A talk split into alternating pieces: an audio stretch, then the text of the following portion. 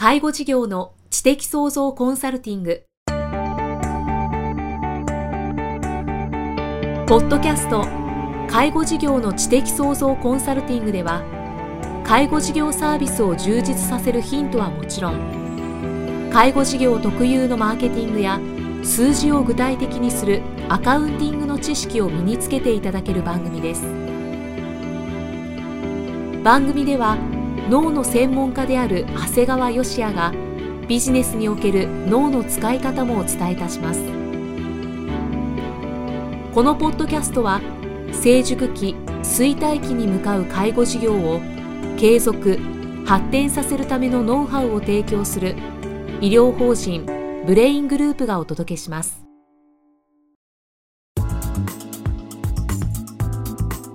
こんにちは、生きみえです。介護事業の知的創造コンサルティング。今回は第101回目となります。長谷川先生今回もよろしくお願いします。よろしくお願いします。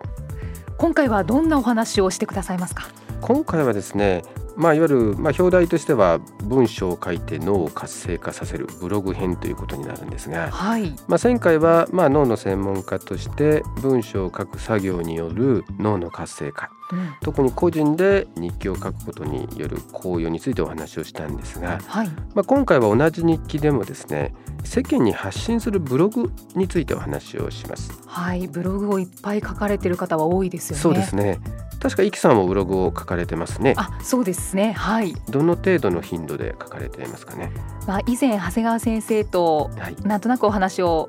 した時に、まあ、週3回は書いた方がいいと、うんうんうん、おっしゃっていたので今はもう週3回をめどに素晴らしいですね。はい、やってあの僕も同じように週3回ですね、まあ、祝日があろうとなかろうと月水金に更新しています。あ日にちも決めてらっしゃるんですね。もう曜日を決めていますね。で、まあ、最近まあ156週を迎えてますので、まあ、大体4年目に突入しています。はい。まあ、よくあの不定期にね更新されてる方が見えるんですが、まあ、これではもう読者も増えないですし、うん、まあ、実際私の同僚の医師もブログを書いてるんですが不定期であるためにこう始めた時期は同じでもですね読者数をチェックするとですねもう明らかに差がついてきてますね。どんどん差が広がる一方ですのでやはりこう読み手のことを考えればね、はい、やっぱりこう見に行ってですねまたこの間と同じ状態じゃんって言ったらもう次から見に行くことはなくなりますのでね。そうですよね。まあ最近はねあの、はい、Facebook とリンクさせることで例えばブログを更新しましたよってことを知らせて皆さんに見に来てもらうというやり方をされてる方もあるんですが、はい、まあ、やっぱり全員が Facebook やってるわけじゃないもんですから、うん、やっぱりダイレクトにこうブログを読みに来る方もあるもんですから、まあ、やはり定期的に更新されることが大事だと思いますね。ここは反省ですね。私は不定期です。そうですね。はい。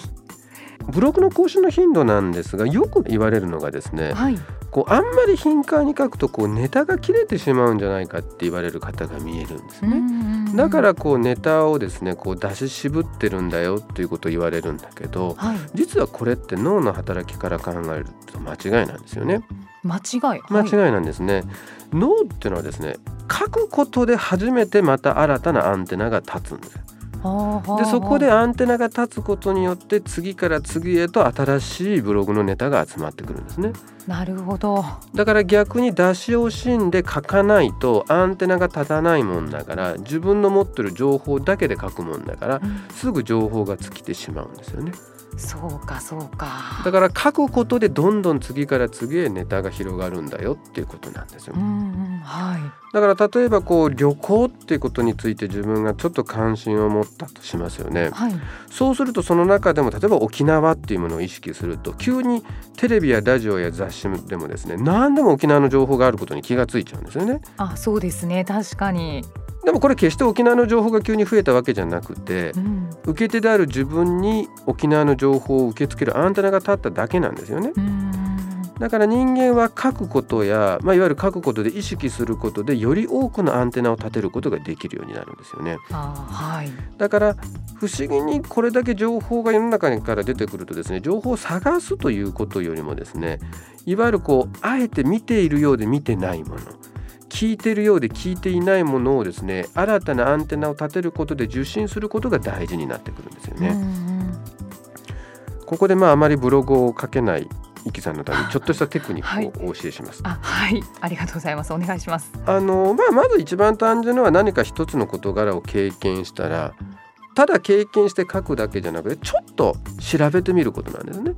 これはインターネットでもいいからちょっと調べてみる、はい、例えば僕の最近のブログの例ではですね DVD で山本五十六さんの映画を見たんですね。はい、でまあそれ見て感想書こうかなとか思ったんですけど別に正直映画の感想であったらそんな情報溢れてますよね。そうですね。いくらでも私見て感激したここが良かった、でもそこでちょっと調べてみたんですよね、はい、それと結構面白いことがわかるわけです。こう山本五十六さんの名前の由来って面白いんですよね、うん、すごいんですよ。この人明治に生まれなんだけど、はい、お父さんが56歳の時の子供だったから五十六って言ったんです五十六歳ですか、うん、でもその安易な名前の付け方もすごいですよね。あまあそうですね。そういうなんか時代ならではっていう感じがします。あのねきっと後でお話しするんだけど当時の平均寿命からいくと五十六歳で子供が生まれたってこと実は当時としてはすごくおめでたいことだったと思うんですようん、だからきっとそういう意味でお父さんは56歳の子だから、はい、すごくこういい意味でイソロクってつけたということなんですねちなみにお母さんは45歳だったらしいんですよすごいです、ね、ですよね。今でもすごいすごいと思います。はい。でまあその他こうあの当時にしてアメリカの大学への留学経験なんかもあったらしい。そういうベースであった人が映画の中であったように戦争を反対していたんだけどもしょうがなくやむを得ず真珠湾攻撃の先陣を切ったというのがあの映画の意図なんですよね。ですからこういうことをただ DVD を見たという内容だけじゃなくてですね付け加えて記載すれば結構充実した内容になるんですよね。はいでまあ、これは今一つこれで1回分書けたわけなんですけど、はい、せっかく1回書いたらですね今度はですね2回これで書けないかなってちょっと欲を張ってみるんですね。はい、でその時は今度は自分なりの切り口で切れないかなって考えるんですね。うん、僕であれば医師という職業柄この映画を医師として切れないかって考えるんですね。でそうするとですね先ほどの山本五十六さんの DVD でであると映画の中で食事風景が出てきたんですよ。はいで食事の内容はご飯と味噌汁と漬物と煮物だけなんですね。うんで一家の長である山本五十六さんにだけは魚が添えられている、はい、まあ、その魚の一部を子供さん3人や奥さんに分け与えてはいるんですね。ただやっぱりわずかですからもうこれは明らかにね炭水化物偏重でタンパク質が不足で食塩過多なんです、でもちろん血圧を下げる血圧硬化剤がない時代ですからきっと当時は脳出血脳梗塞がきっと多かったんだろうなというふうに想像したんですよね。なるほど。これはもう長谷川先生ならではですよね。そうなんです。で実際どんなブログの内容にしたかっていうとですね、まあ、すぐ調べて、はい、当時の平均寿命を調べてということで僕のブログをちょっと読むんですが戦前は50歳ラインを越すことはかなわず戦後の1947年いわゆる昭和22年の調査で初めて男女とも平均寿命を超えるようになったんです。要するに山本五十六さんのお父さんすごかったんですそんな時代に56歳で子供作ったってすごいことだったんですね。そうですねはい、で半世紀経った今の日本で考えれば50歳で現役真っ盛りでしょ要するに今の僕の46歳ぐらいなわけです。はい、でそんな中ですら平均寿命では生きながらえるのが難しかったんだよね50歳になることも。そうか、でこれにはかなり食生活も影響していたということで。でそれが戦後ですねいろんな環境整備各方面の努力によって現在のような80歳前後の平均寿命という現状が成し遂げられたということなんです。そんなことを改めて認識する必要があるんじゃないですかって感じでブログを書いたんですね。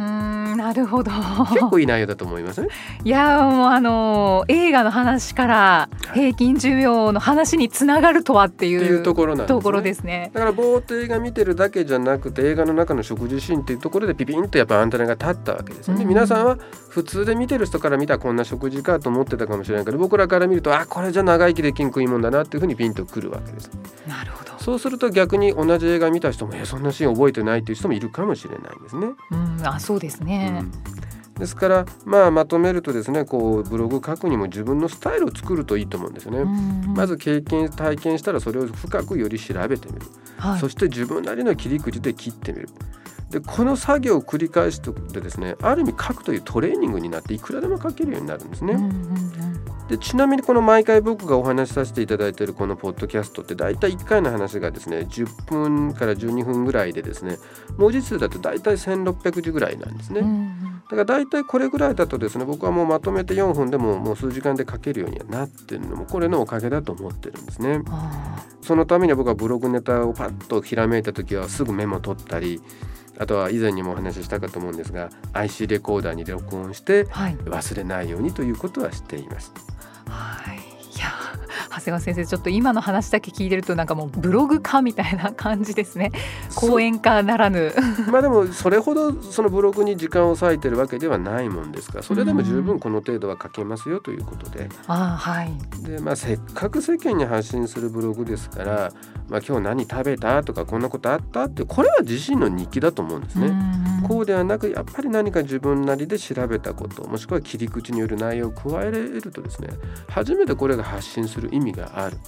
ではないかなと思いますので、まあ、前回の日記と個人の日記とこう発信するブログっていうのをこう書き分けるとですねよりこう奥深く物事を捉えれるようになるんではないかなと思います。ありがとうございます。やっぱりブログってたくさんの方が書いてますけれども、まあ、日記になってる方がほとんどですもんね。ね。うんなるほど。自分なりの切り口で切っていくと。ありがとうございます。参考にさせていただきます。よろしくお願いします。では長谷川先生次回もよろしくお願いします。お願いします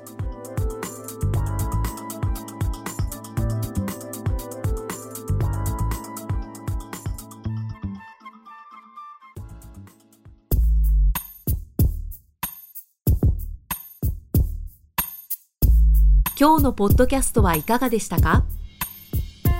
番組では長谷川義也への質問をお待ちしています。質問は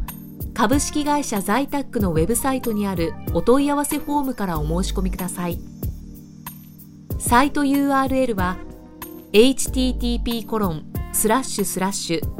brain-gr.com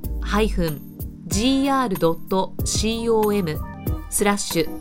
ZAITAKU http コロンスラッシュスラッシュブレイン -gr.com スラッシュ在宅です。